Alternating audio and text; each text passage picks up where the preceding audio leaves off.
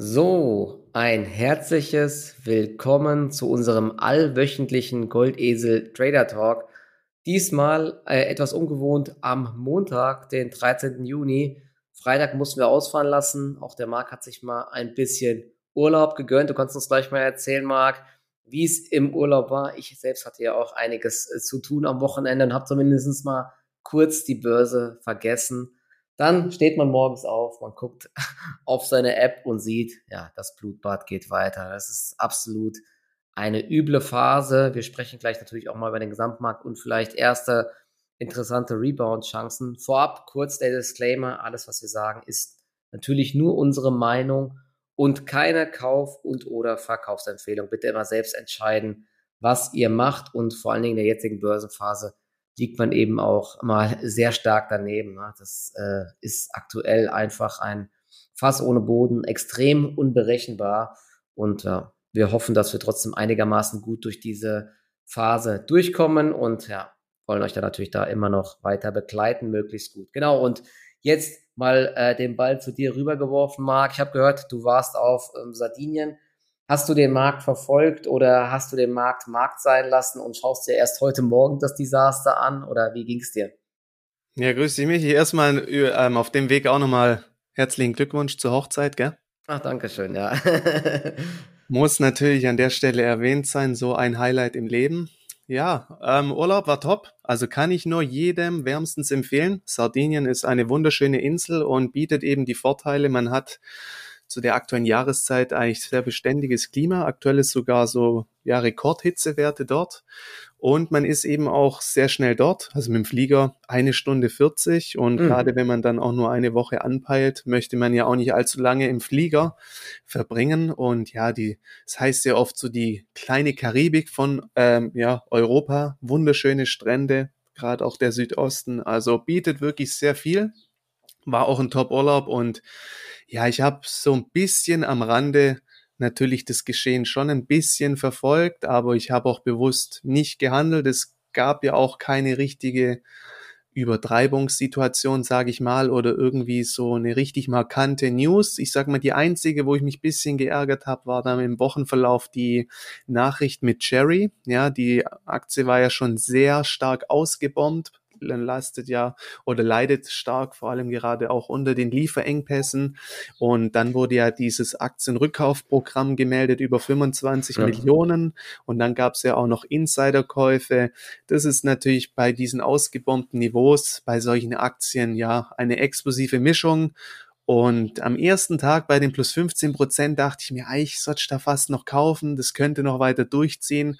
Aber wenn man dann eben reingeht, dann ist man auch irgendwie wieder mental da involviert und dann habe ich nichts gemacht. Am nächsten Tag ging es ja dann echt auch nochmal zweistellig nach oben. Und das sind eben auch perspektivisch sehr schöne Chancen, die jetzt über die nächsten Wochen und Monaten kommen können, ja, wenn eben jetzt auf den Niveaus entsprechend Insiderkäufe gemeldet werden, Aktienrückkaufprogramme, Auftragsmeldungen, Entspannungen der Lieferketten etc. Also man sieht eben, wie schnell dann auch wieder, ja, der Hebel in die Gegenrichtung umgelegt werden kann.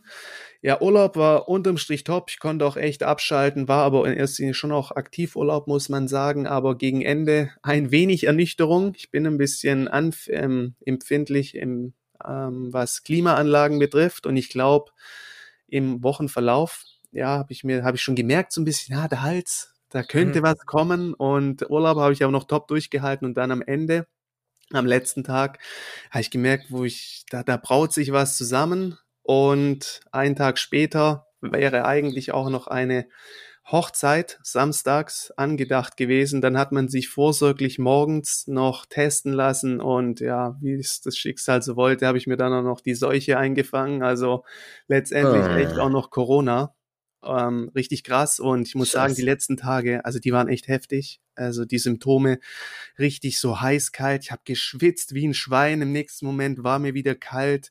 Meine Birne, die, ich habe, glaube jetzt immer noch so ein bisschen erhöhte Temperatur extrem Druck auf dem Schädel, manchmal auch so richtig wirres Zeug geträumt. Mhm. Ich glaube, diese Kombination einfach aus Erkältung und Corona hat mich dann einfach komplett ausgenockt, aber es war schon echt krass. Ich hatte davor ja noch gar nichts damit so zu tun.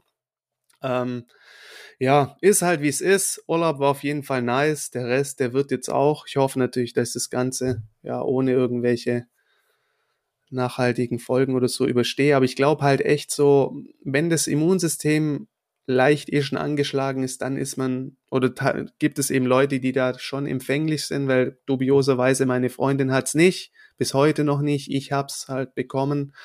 Ist schon krass. Ja, mhm, richtig. Also, Bitte eine Frage noch dazu. Mit welcher Airline bist du geflogen? Man liest ja die ganze Zeit nur hier mit äh, Streichungen von Flügen und so weiter. Das hat zumindest geklappt, wie ich jetzt dann äh, raushöre. Ja, aber das ist ja auch perspektivisch erst so in Richtung Juli, glaube ich, zur Hauptsaison. Ich bin mit German Wings geflogen. Okay.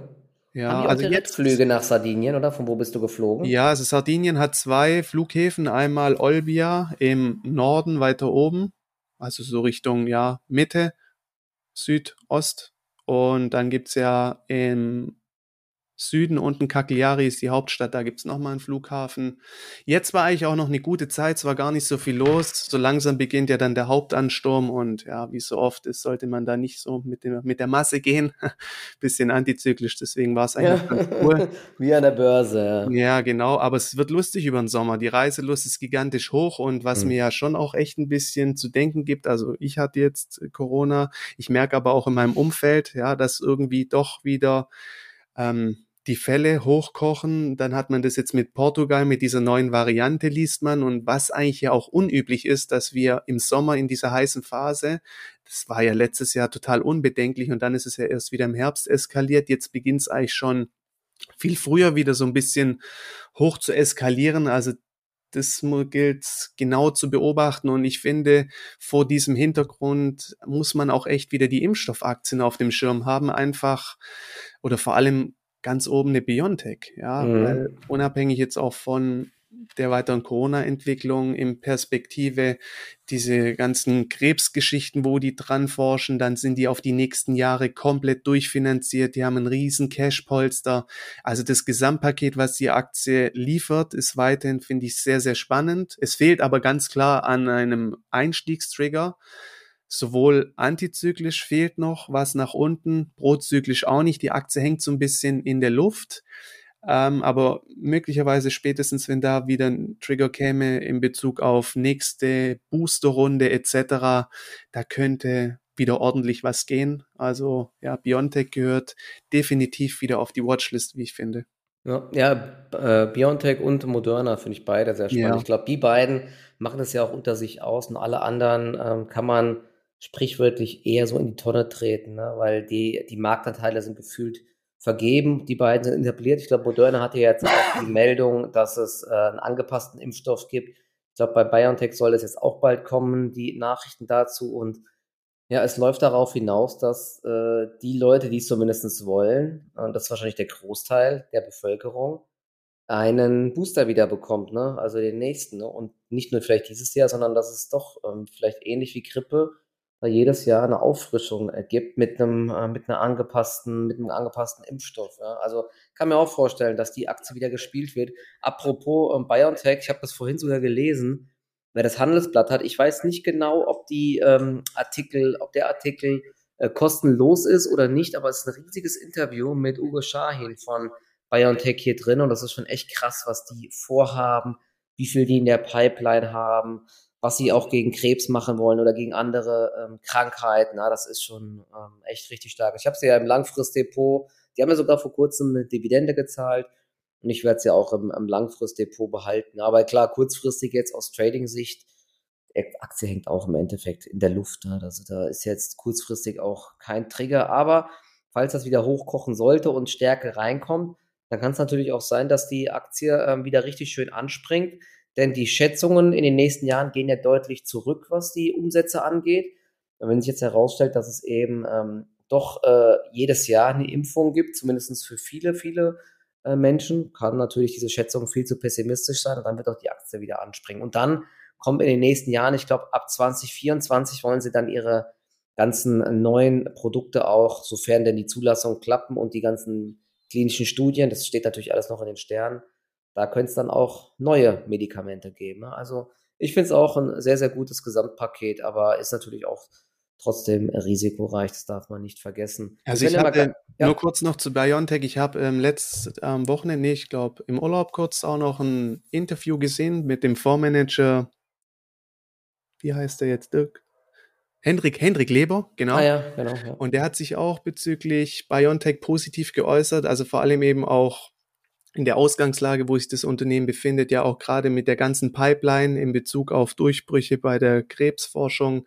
Und also er findet es auch ein sehr spannendes Unternehmen und meint eher, weil eben es ähm, so ein bisschen ein Hidden Champion ist und es einfach nicht so die internationale Aufmerksamkeit genießt. Ja, also viele wissen womöglich noch nicht über den Erfolg dieses Unternehmens und deswegen ist da einfach noch eine sehr starke Bewertungslücke entsprechend vorhanden. Ja, aber ich fand es halt auch mal interessant, so die Sichtweise von ihm ähm, bezogen auf solche Aktien zu sehen. Also von dem Fondsmanager kann man sich auf YouTube auch mal anschauen. War insgesamt auch ein sehr interessantes Interview.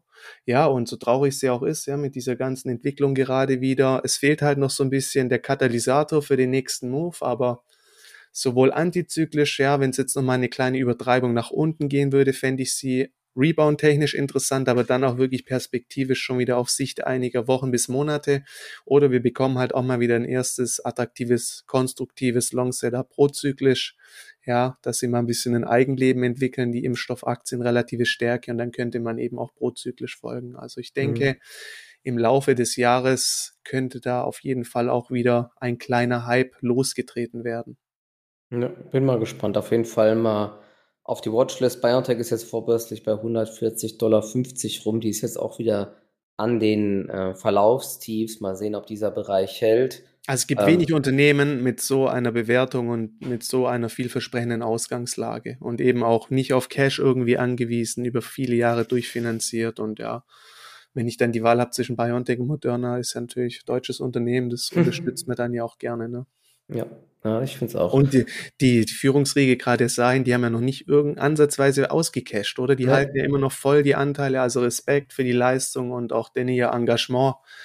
Das ist schon sehr, ähm, ja, vorbildlich. Ja, bei Moderna, die haben auf jeden Fall massiv ausgecasht, glaube ich. Ne? Mhm. Der hat sich da, glaube ich, hunderte Millionen rausgezogen. Gut, mein, ich weiß nicht, ob ich es anders gemacht hätte, ne? zumindest mal ein bisschen ja. was äh, Auscashen kann ja auch nicht schaden. Dass die ein oder andere Yacht und ein paar, ein paar Feriendomizile halt mal sicher sind, gell? Ja, oder zumindest. das Lustige ist ja, Ugo Schahid und seine Frau, die wohnen ja irgendwie in einer kleinen Wohnung weiterhin in Mainz und haben keinen Fernseher und nix und fährt Fahrrad, das interessiert ihn halt alles nicht. Ne? Deswegen, das ist krass, ja.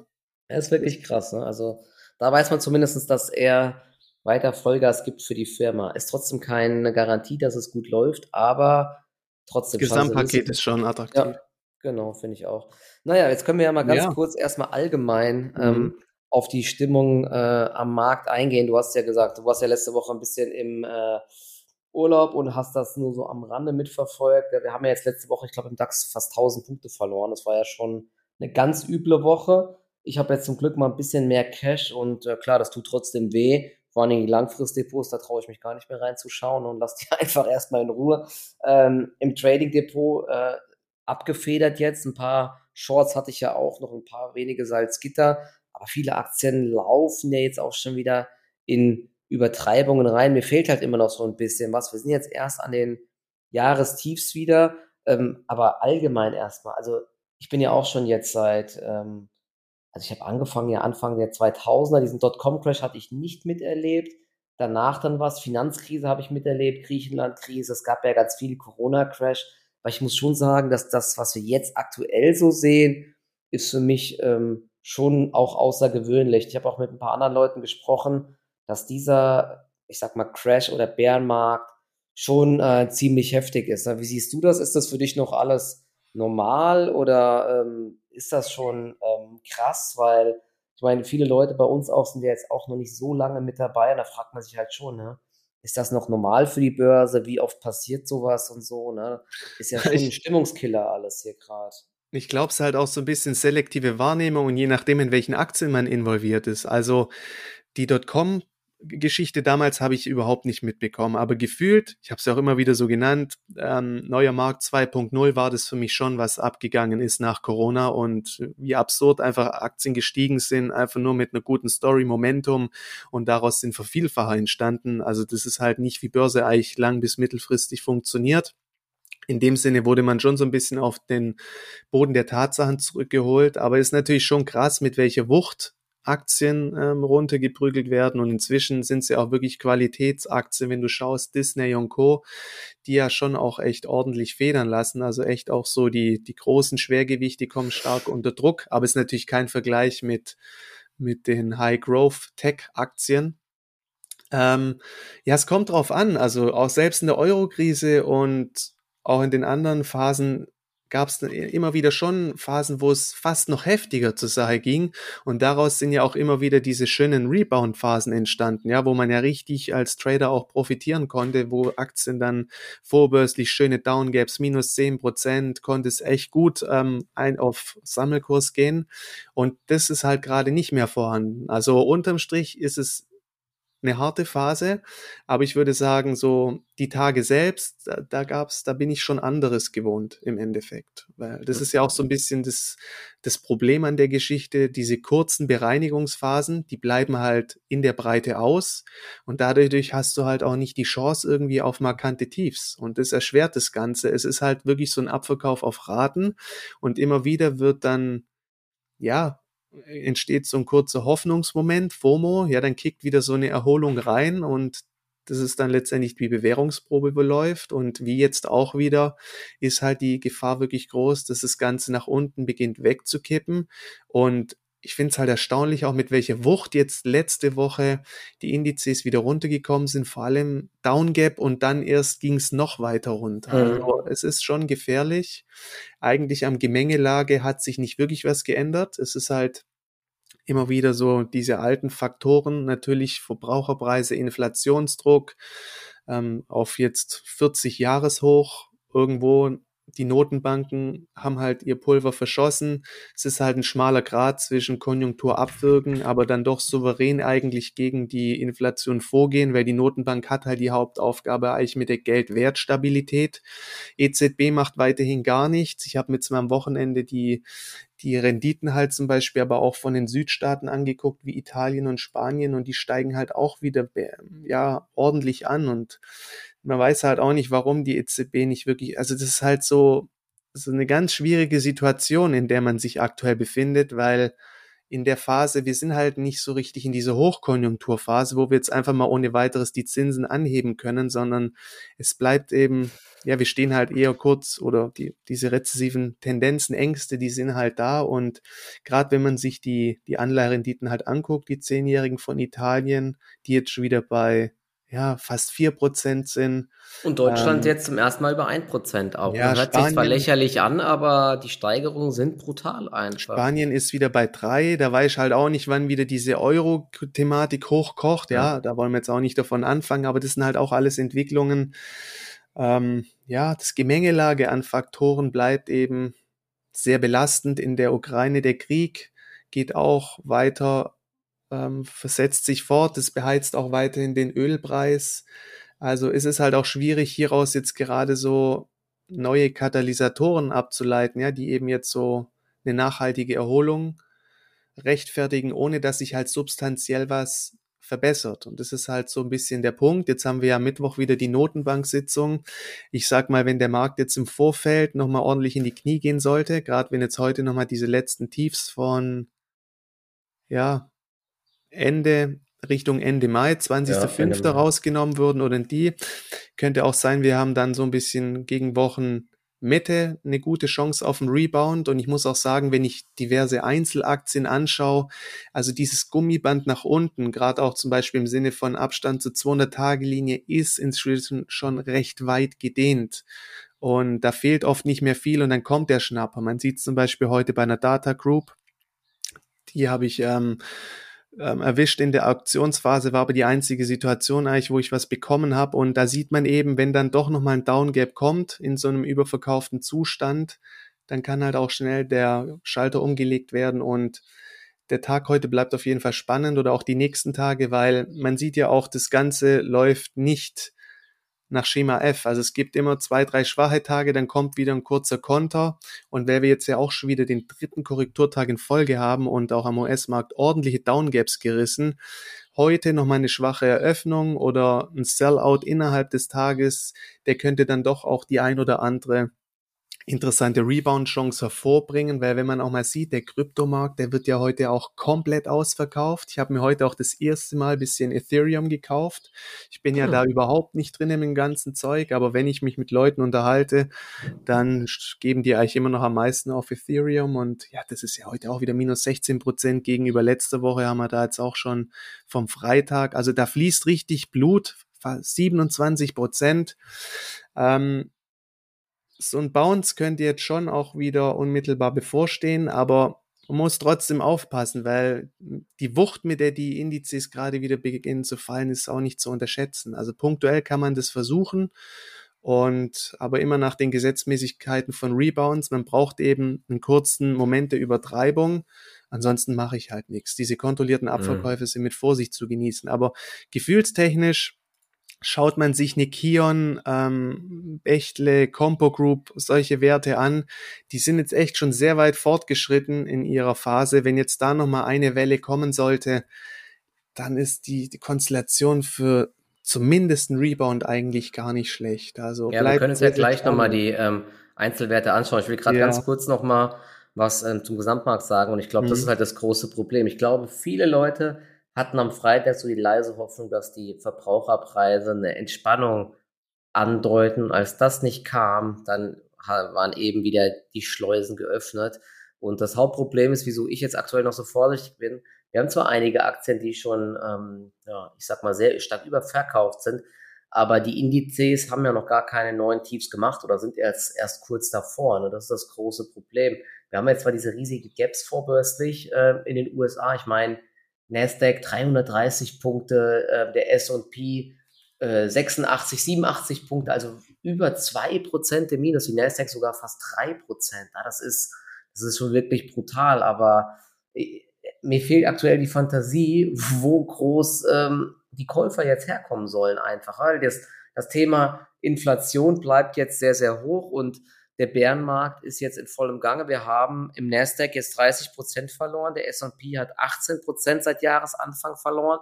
Und ich hatte das ja heute Morgen gepostet. Der Charlie Bilello, der hat ja immer solche schönen Grafiken, ja, was in den letzten Bärenmarken, Bärenmärkten immer passiert ist. Zum Beispiel 1987, 1990, 1998. Da war Alan Greenspan immer ähm, der ähm, Fettchef und er hat halt jedes Mal dort die Zinsen massiv gesenkt. 1990 zum Beispiel von 8% auf 3%. Ja, also die Zinsen waren mal bei 8%. Das ist halt auch heute unvorstellbar. Im, äh, als es den Dotcom-Crash gab, was du angesprochen hast, hat Greenspan die Zinsen von 6,5% auf 1% gesenkt. Dann kam Ben Bernanke, dann war ja die Finanzkrise, die habe ich auch miterlebt. Und das war ja der Startschuss damals für die äh, Nullzinsen. Von 5,25 Prozent wurden die Zinsen auf 0 Prozent gesenkt. Ja, und die EZB hat mitgezogen. Dann kamen nochmal kleinere Erhöhungen und dann kam halt die Corona-Krise. Dann hat man die Zinsen nochmal gecuttet, ja, wieder Richtung Null. Und ähm, genau, das war 2020. Und man hatte die, die, das Balance Sheet immer weiter ausgeweitet, also diese Anleihenkäufen und so weiter gestartet. Ja, das war 2020 und jetzt haben wir 2022. Jetzt ist der nächste Bärenmarkt da. Und was passiert? Die Zinsen sind ja schon bei 0%. Also die EZB äh, und die Fed kann nichts machen. Und gleichzeitig ist die Inflation extrem hoch. Und jetzt sind sie eben nicht unterstützend, sondern sie erhöhen die Zinsen und reduzieren äh, das Balance Sheet. Also Anleihekäufe wurden ja alles gestoppt und so weiter. Und das ist eben das ganz, ganz große Problem aktuell, dass es hier von der Notenbank massiven Gegenwind gibt. Ne? Und Geldpolitik war immer äh, die Stütze für die Börse und jetzt ist es eben genau das Gegenteil. Und ich glaube, das Hauptproblem ist, und das macht mir so eine Angst jetzt, wieso ich so vorsichtig bin, ich glaube, die Wirtschaft, die wird so eine Vollbremsung gerade einlegen. Man sieht es ja schon jetzt so ein bisschen an den Einstellungsstopps bei vielen großen Konzernen, bei den Finanzierungen von Start-ups also da gibt es so viele Warnzeichen gerade. dass, dass ich halt echt Angst habe, dass wir doch in eine fette Rezession rutschen oder weiß Gott noch mehr und dass wir jetzt eben zwar aktuell eine Inflation haben, aber dann nächstes Jahr vielleicht ähm, sogar Richtung Deflation rutschen könnten. Denn wenn jetzt die Verbraucher und so weiter alle so auf die Bremse drücken, weil die Preise so hoch sind, dann verliert man vielleicht seinen Job, man hat Angst, man hält das Geld zusammen. Ja, und gleichzeitig hier in Deutschland stehen die Containerschiffe noch, die entladen werden. Und dann haben die ganzen Unternehmen irgendwann das Lager voll. Das wird auch im Chipsektor, glaube ich, irgendwann so sein. Ne? Die Kapazitäten wurden massiv erhöht. Ja, dann musst du irgendwann als Unternehmen halt auch deine Ware wieder loswerden. Dann kommen eben Rabatte ohne Ende.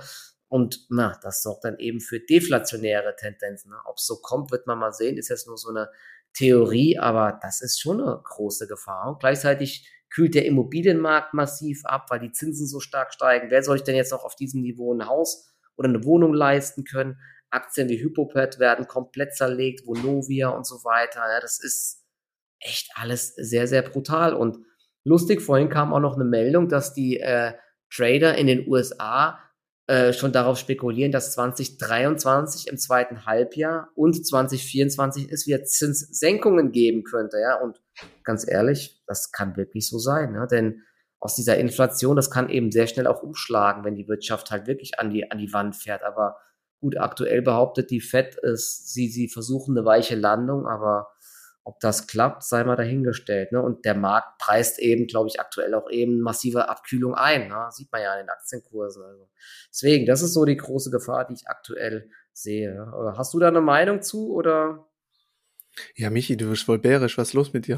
Ja, das ist vielleicht ja auch, sage ich ja auch, ne, wenn ich sogar jetzt so pessimistisch werde, vielleicht ist es ja auch schon ein Kontraindikator, dass doch alles nicht so schlimm wird, aber irgendwie machen mir gerade viele Sachen sehr große Sorgen. Und diese Geschichte, hast du das mitbekommen mit wieder, gut, das läuft ja, das, das schwelt ja auch schon lange immer wieder diese, diese, diese Thematik um Taiwan und so. Also, wenn natürlich dort noch eine Eskalation kommt und, boah, da, da will ich gar nicht drüber nachdenken. Das wäre dann natürlich ja. dann auch. In China wird jetzt auch schon wieder diese eingeleiteten Lockerungen von diesem Covid-Shutdown werden ja auch teilweise ähm, ja, ja zurückgeschärft. Ja. Das ist, ähm, das ist wie gesagt Gemengelage. Ich fand halt immer so ein bisschen auch, wenn ich mir die Märkte, die großen Indizes einfach im großen Kontext angeschaut habe und durchaus einfach auch mal den Monatschart. Wir waren halt im Kontext so weit fortgeschritten, da hast halt auch wieder die hohen Steigungswinkel und dann musst du sagen, in dem aktuellen Umfeld, wo soll denn da der Treibstoff einfach herkommen, um diese Host noch weiter zu befeuern? Jetzt sind wir halt mittendrin in dieser Korrektur. Im Endeffekt weiß keiner weiß, wie lang das noch geht. Wir können da eigentlich immer nur taktisch vorgehen. Und ich fand eigentlich immer ganz gute Muster war, wenn wir drei, vier Korrekturtage in Folge hatten und wenn es dann nochmal ein bisschen zur Sache geht, entweder zur Eröffnung oder es gibt halt, wie gesagt, heute im Handel mit der US-Eröffnung nochmal einen ähm, innerhalb des Tages, weißt du, so eine, also so ein Ausverkauf, der sich ausdehnt, dann hat man eben immer wieder gute Rebound-Chancen. Im Endeffekt, das Einzige, was halt hier gerade Sinn macht im Trading-Modus, ist halt, auf diese Situationen zu warten mit viel Cash, diese dann umzusetzen, wenn Chancen kommen und ansonsten halt passiv zu bleiben. Und wenn man natürlich Investor ist, kann man auch versuchen jetzt mal bei der ein oder anderen Qualitätsaktie beginnen, so mit Staffelkäufen loszulegen, ist auch keine Frage, aber so im Trading-Modus musst du dich halt einfach an die Gesetzmäßigkeiten halten. Und ich finde, ja, da kommt man ja eigentlich auch ganz gut durch bis jetzt, aber alles andere wissen wir nicht, wo weit es hingeht, aber ich denke mhm. irgendwo muss sich was Substanzielles verbessern und es muss von Seiten der Notenbanken kommen oder auch schon die Meldung über eine Entspannung im Ukraine-Krieg. Ja, da kann sein, ja. auf einmal der Ölpreis bricht ein und es würde sofort für einen Aufatmen sorgen. Ich meine, wir haben immer noch der, dieser extreme Pessimismus wurde zwar kurzfristig abgebaut, aber wir haben immer noch eigentlich Rekordniveaus, was die, diese ganzen ähm, Dinge betrifft, wie Investitionsquote von institutioneller Seite, die recht niedrig sind, im Kontext gesehen ist der Pessimismus weiter hoch. Diese Put-Call-Ratios sind ja auch immer noch, also man geht ja schon auch sehr stark mit dem Thema Korrektur um. Die Großbanken schüren ja auch schon ein bisschen Angst mit so Aussagen wie von JP Morgan, dass uns ein Hurricane bevorsteht.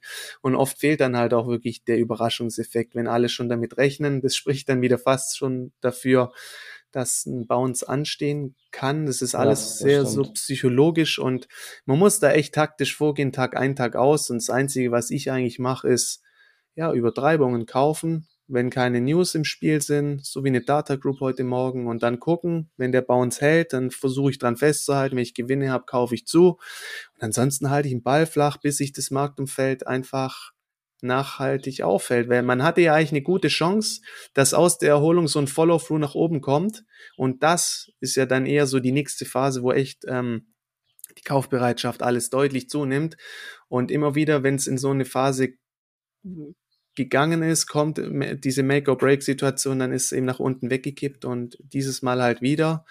Und die Price-Action mahnt zur Vorsicht, sodass man jetzt eigentlich auch wieder kaum irgendwelche, ja, Halte, also so Haltemarken hat. Da kannst du jetzt eigentlich nur wieder nach Übertreibungen Ausschau halten. Hm.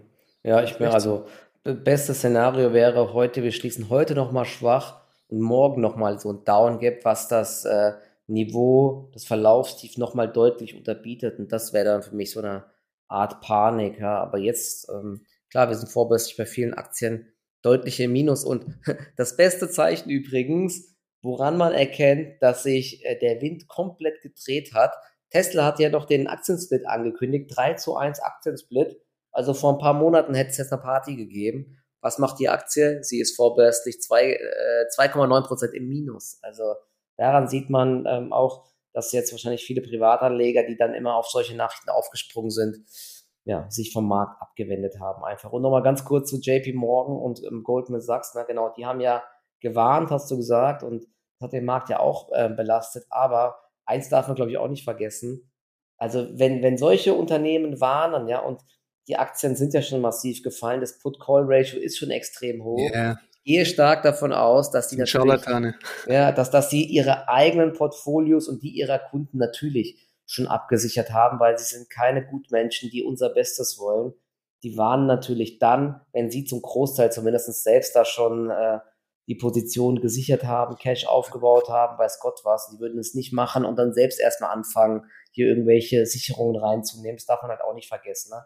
Also solche solche Sachen sind natürlich interessant, aber nur jetzt auf Basis so einer Meldung jetzt zu sagen, ah, okay, jetzt hat das JP Morgan gesagt, es kann Hurricane kommen, jetzt verkaufe ich alles. Na, da ist man wahrscheinlich meistens zu spät dran und die Portfolio-Manager dort haben das wahrscheinlich schon in den letzten Wochen und Monaten alles antizipiert. Ne? Und jetzt kommt halt nochmal der CEO und sagt das für die Allgemeinheit. Deswegen, wenn es so leicht wäre, einfach immer nur mal drauf zu hören, was Goldman Sachs und so sagt, dann ähm, wären wir alle reich. Deswegen ist das eben auch nur so ein kleiner Indikator, aber jetzt nicht irgendwie blind Vertrauen auf sowas.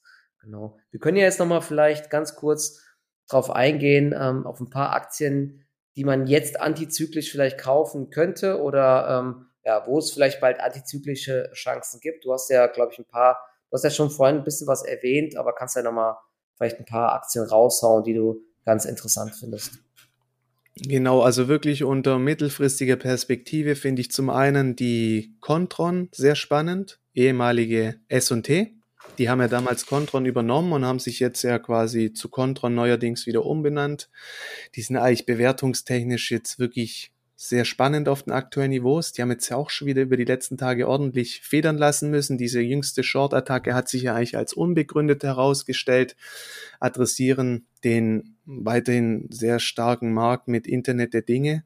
Finde ich auf den aktuellen Niveaus weiterhin sehr spannend. Ähm, ist jetzt kein zwingender Kauf. Also wenn es jetzt halt hier von hier aus noch ein bisschen weiter runtergehen sollte, in eine richtig schöne Übertreibung rein, dann fände ich das schon sehr interessant. Und da bei solchen Titeln würde ich dann schon auch versuchen, immer ein bisschen auch, ja, wenn man halt sieht, vom Gesamtmarktkontext abhängig, so eine mittelfristige Perspektive zu spielen. Also die geht ja, ist jetzt heute auch schon der vierte Korrekturtag in Folge und man sieht eben erfahrungstechnisch, ja gut, das kann schon nochmal eine Welle runtergehen. Wie gesagt, ich würde jetzt, ähm, jetzt aktuell ist sie bei minus sechs Prozent von Rebounds in der Konstellation würde ich sprechen, wenn die heute nochmal Richtung minus acht, minus zehn Prozent, das wären so wirklich die ersten interessanten Niveaus. Wenn man das jetzt mit einer Data Group zum Beispiel vergleicht, die war schon deutlich fortgeschrittener in ihrer Abwärtsbewegung. Heute auch nochmal mit dem Down Gap. Also ist noch zu kontrolliert, aber ich finde mittelfristig perspektivisch auch bewertungstechnisch ähm, ist Contron sehr, sehr spannend.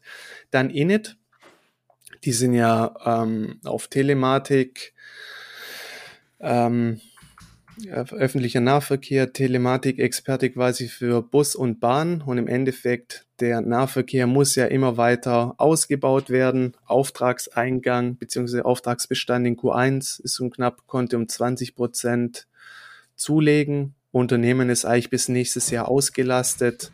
Hat heute auch schon so einen kleinen Peak gemacht, ähm, kam ich leider auch nicht zum Zug. Bei solchen Aktien ist oft so, ja, die rutschen kurz, dann kommt die Auktionsphase und dann starten sie oft schon einen Euro höher wieder in den Handel rein. Also da wollte ich dann auch nicht mehr hinterherrennen. Aber das ist auch so eine Aktie, wenn man sich die jetzt mal ein bisschen im Kontext anschaut, auch in Bezug zur 200-Tage-Linie ah, da fehlt auch nicht mehr viel, dann hat die einen Zustand erreicht, den die, glaube ich, auch nicht mehr ewig aufrechterhalten kann, solange es jetzt eben auch von Seiten des Unternehmens keine weiteren negativen News gibt. Klar, lasse da auch Lieferengpässe etc.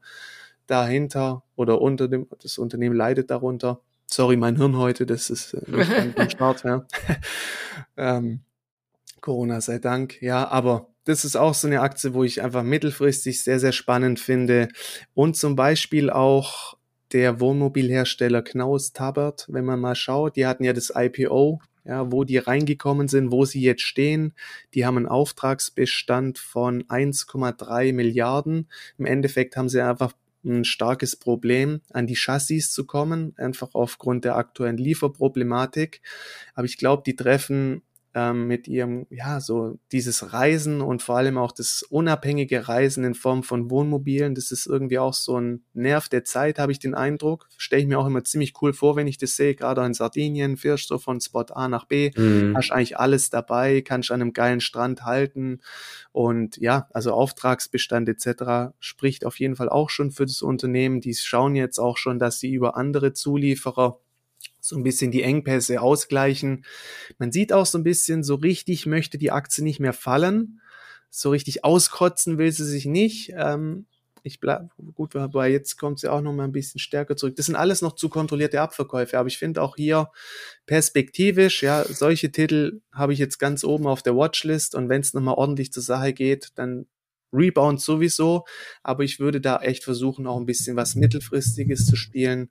Ähm, das wären mal so Top 3, würde ich sagen, ja, die einfach ähm, perspektivisch auf jeden Fall meiner Meinung nach interessant sind. Contron, Init und Knaus Tabbert. Okay. Ja, ich, ich pack mal noch Flatex de Giro äh, hier mit drauf. Die hat jetzt auch die letzten drei Tage äh, richtig krass auf den Deckel bekommen. Ja.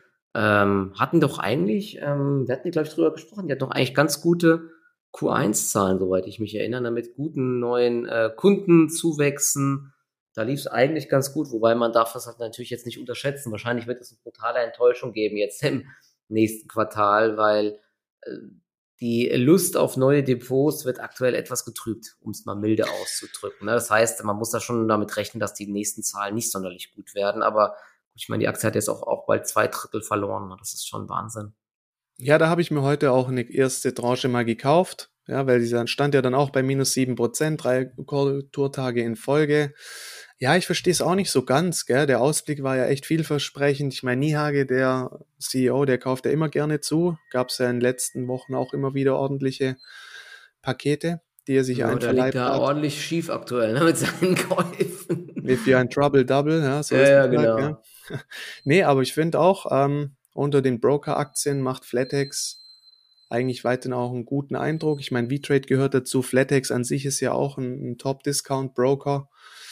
Ähm, ja, bin ich eigentlich bei dir. Finde ich auch spannend, die Aktie. Ja, genau. Und eine andere Aktie, die ja ähm, einen der krassesten Track Records überhaupt hat am deutschen Markt, ist ja Hypoport. Hatte ich auch im Trading-Bereich ordentlich auf den Deckel bekommen.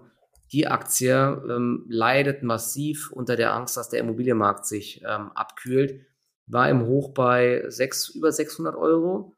Ja, Jetzt läuft Richtung 200 Euro. Verrückt.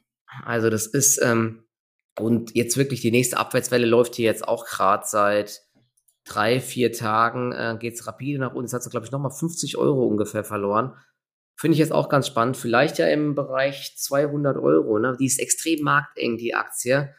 Ähm, der Bereich 200 Euro äh, könnte auf jeden Fall ein interessanter Bereich sein. Ne? Immer so runde Marken. Das war auch mal ein Hoch im Bereich äh, 2018, irgendwann Mitte 2018 war die mal schon mal.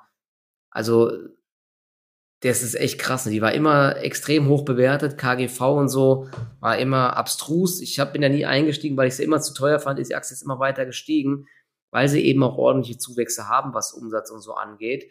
Und jetzt, wenn man nicht an einen kompletten Crash im Immobiliensektor glaubt, könnte die Aktie halt auch interessant werden. Ja? Und ich glaube, wenn, wenn, wenn die äh, Anleiherenditen nochmal zurücklaufen sollten, ein bisschen und so, dann kann das eben auch eine Aktie sein, die ähm, wieder ganz schön läuft. Ich sehe gerade, die müsste jetzt auch, ja, sie ist am Corona-Tief jetzt gerade. Krass.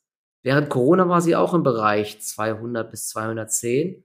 Da ist sie jetzt auch wieder. Also bin ja jetzt aktuell nicht drin in der Aktie, beobachte sie aber auch mal. Mal schauen, ne? die US-Futures kommen minimal jetzt hoch. DAX auch minimal hoch. Weiß gar nicht. Der, der Gründer und CEO hat, glaube ich, da immer noch große eigene Anteile.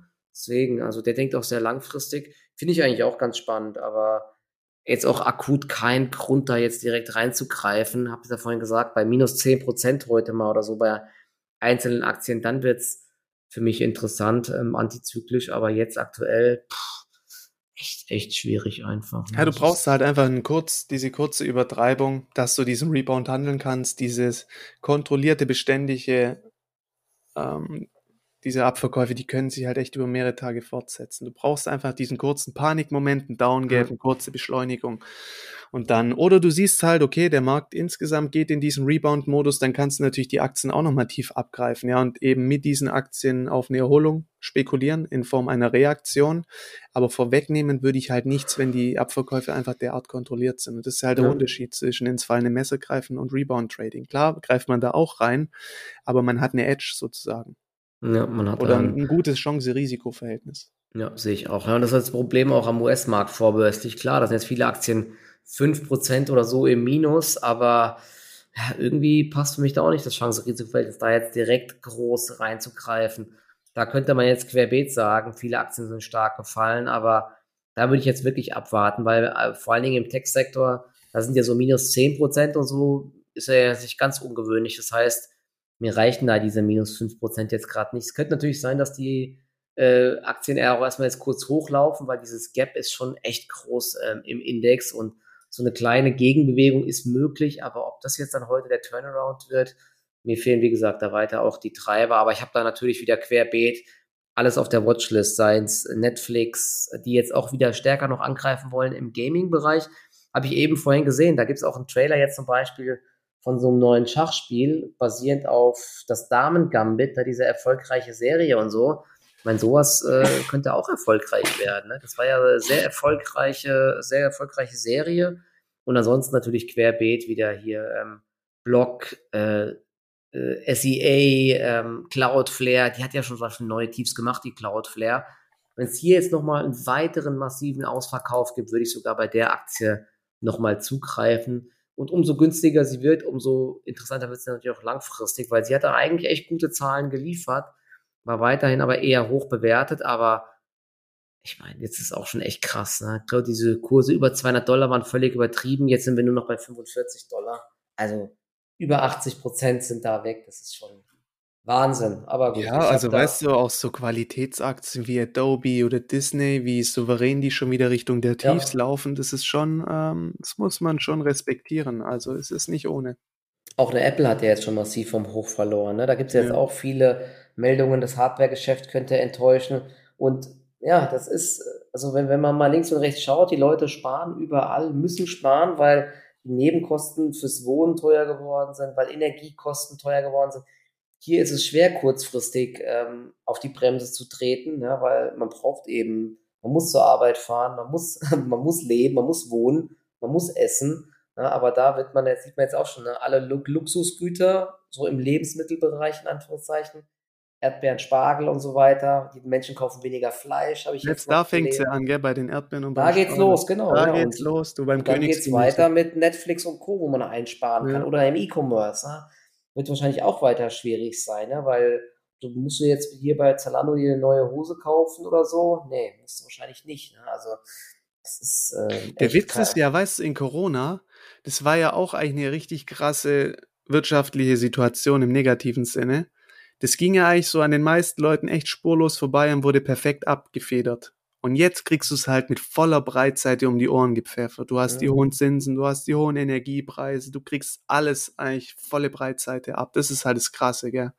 Deswegen, ja, also ja, und diesmal ist nicht die Notenbank da, das sag ich ja. Das ist nee. das Hauptproblem für die Aktienkurse. Du hast keinen gigantischen Raketensprit hinten drin, der, der das Ganze dann entfeuert. Ich meine, einerseits muss man sagen, es gibt schon einen gewissen Investitionsstau, der auch weiterhin vorhanden ist.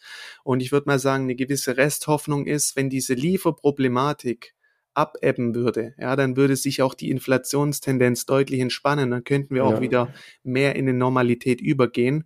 Aber solange diese Themen eben stark befeuert werden durch Krieg etc. und eben natürlich dann auch, ja, wenn die Verbraucherpreise solche Daten noch entsprechend ausfallen, beginnt der Markt eben weiter zu antizipieren und in Sachen Zinsen hat man wahrscheinlich schon viel eingepreist, aber in Richtung Rezession ist eben schon noch weiteres Potenzial nach unten vorhanden und das wird eben gespielt.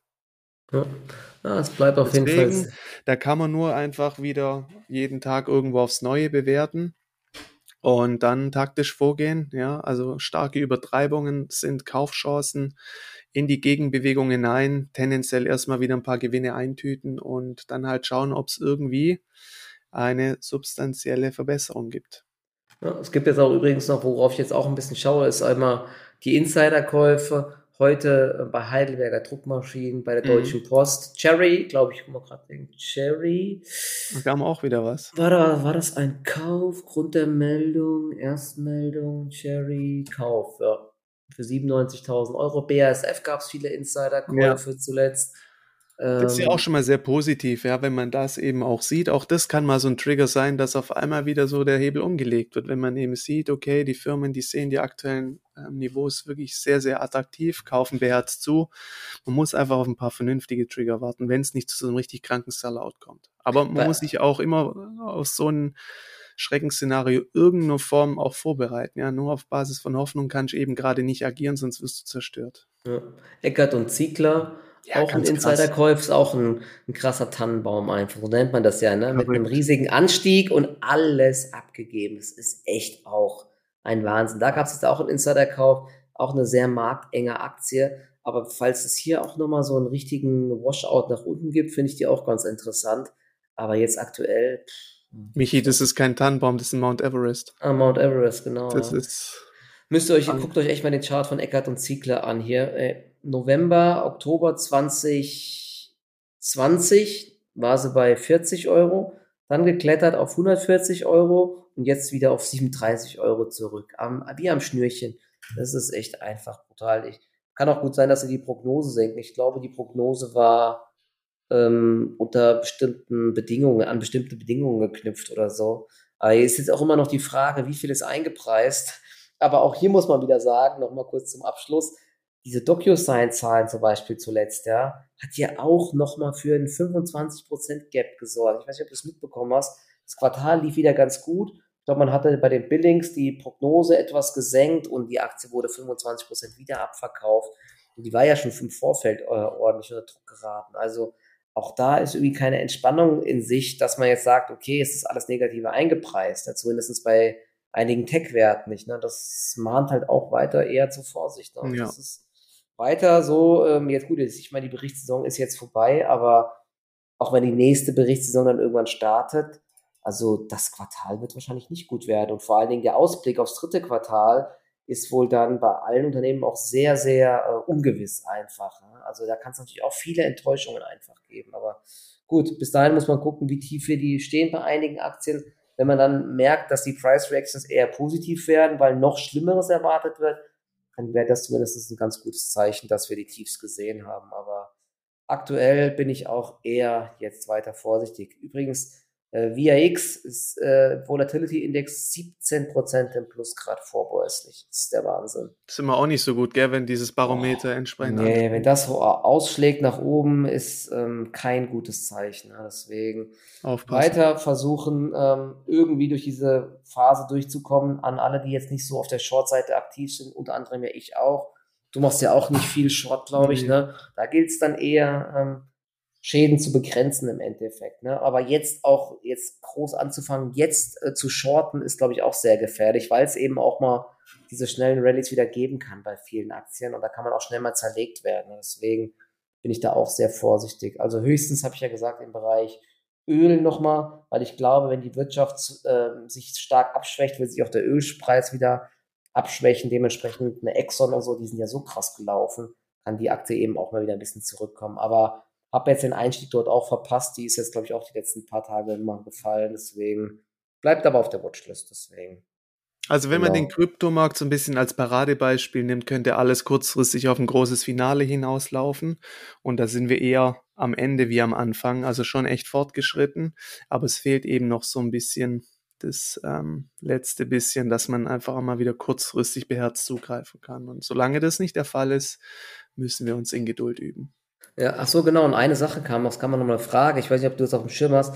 Ich weiß nicht, ob es diese Woche war, äh, aber es ist ja ein riesiger Optionsverfallstermin. Ne? Ah, der große ist Koch, diese Woche, gell? Am Freitag. Genau, und hatte Markus Koch angesprochen. Ich glaube, es waren mehrere Billionen oder so. Ne? Und das kann auch ähm, für massive Bewegung sorgen. Aber ob das jetzt im Vorfeld damit zu tun hat, dass wir jetzt schon so ein bisschen fallen aus Angst oder dass da noch Anpassungen gemacht werden in den Positionierungen und so weiter, ist halt echt, also ich kann dazu nichts sagen. Es ist sehr, sehr schwer einzuschätzen, was ja, die da Tage jetzt haben an Wirkung verlass, äh, verloren. Früher war das viel krasser.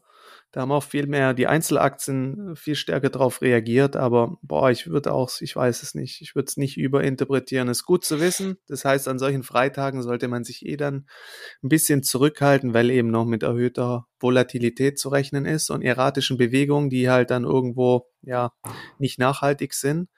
Aber ob das jetzt schon Effekte auf Freitag hat, na, weiß ich nicht. Ja, Gut, aber weiß es weiß halt auch nicht, ob ein paar Schwergewichte entsprechend halt schief in Schieflage geraten sind oder so. Das ja. weiß man ja oft erst im Nachhinein. Deswegen, eigentlich kannst du immer nur so ein bisschen dich an der Price Action und die Reaktion auf Nachrichten halt entlanghangeln. Und da sieht's gerade eben ja wieder nicht so rosig aus. Jupp, genau. Also weiter ähm, durchhalten und diese äh, schlimme Börsenphase versuchen zu überstehen. Aber wie gesagt, ne, man hat, wir haben es ja schon oft gesagt, aber es wird natürlich auch jetzt, also umso tiefer wir fallen und irgendwann steigen die Börsen halt auch wieder und dann wird es so brutale ähm, Aufwärtstrends auch wieder geben. Da ist der Schmerz, den man jetzt über Wochen und Monate hat, auch sehr schnell wieder vergessen. Siehe eine Cherry, ja, also dann kommt die News kurz und dann gibt es eine fulminante Rallye in ganz kurzer Zeit. Und es zeigt ja auch oft, dass viele Aktien auch inzwischen so ein bisschen zu Unrecht auf der aktuellen Niveaus notieren, aber in so einer Phase Irgendwann wird einfach alles querbeet abverkauft. Ja, da wird auch nicht mehr großartig differenziert. Aber in irgendeiner Form ist das ja auch immer wieder die Chance und die Irrationalität, Irrationalität der Börse. Eigentlich ist es ja gut, dass es so ist. Mhm. Ja, Wenn es nicht so wäre, hätte man auch nicht die Chancen, da auch dann mal zum Zug zu kommen.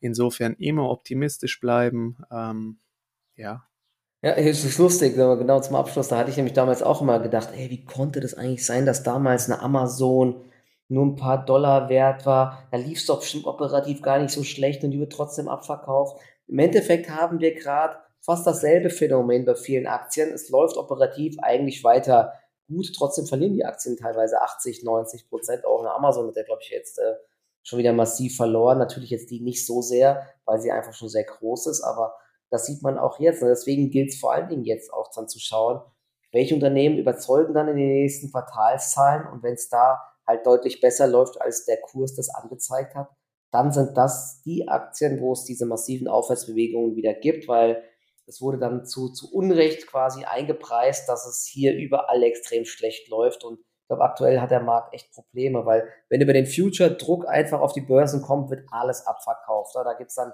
wenig Gegenwehr, aber das sind, wie der Markt gesagt hat, dann irgendwann auch eben die krassesten Chancen, wenn dann das Unternehmen meldet, hey, es läuft ja gar nicht schlecht, wir sind über den Erwartungen, Ausblick passt, von mir ist noch Aktienrückkaufprogramm und so weiter. Das sind eben solche Kandidaten, wo es dann auch wieder sehr stark nach oben geht. Okay, haben wir die Stunde schon rum. Ich hoffe, ihr konntet ein bisschen was mitnehmen und ähm, ja, wir müssen diese Phase durchstehen. Ja. Ähm, ja es, es kommen auch wieder bessere Zeiten. Ja. Deswegen, ich habe ja gesagt, wenn ich schon pessimistisch bin, dann kann es nicht mehr allzu lang dauern. Also deswegen, weil ich immer normal optimistisch bin. Genau. Also, dann danke euch fürs Zuhören und genau. Bis Freitag. Trotzdem, genau, trotzdem einen erfolgreichen Handelstag. Wir hören uns wieder. Bis dann. Ciao, ciao. Ciao.